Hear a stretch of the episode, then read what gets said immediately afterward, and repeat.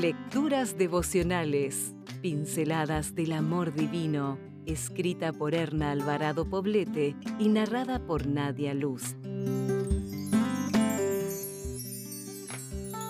23 de febrero.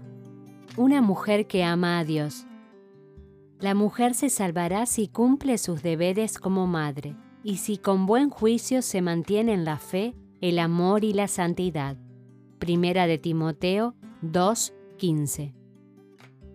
La mujer que es esposa y madre tiene un papel preponderante e insustituible en el hogar, y su influencia trasciende los límites de ese hogar. Por esta razón, es necesario que desarrolle un gran sentido de responsabilidad y compromiso en lo que concierne a la realización de las tareas comunes de la familia. Llevar bien una casa no es cosa fácil. Requiere grandes dotes de organización, creatividad, fortaleza, sabiduría, bondad, dominio propio, prudencia, orden y buena administración.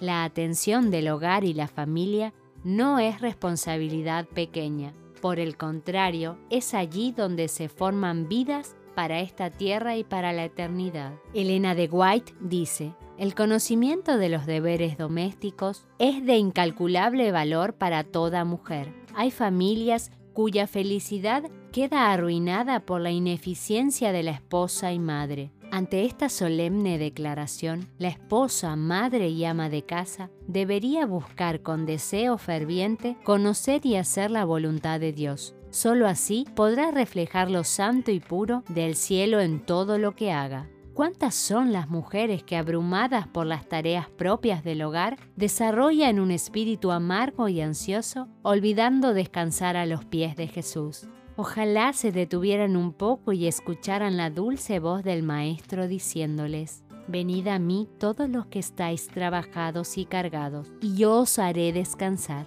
Con cuánta ternura el Señor nos llama y cuán poco a veces estamos dispuestas a aceptar su dulce invitación.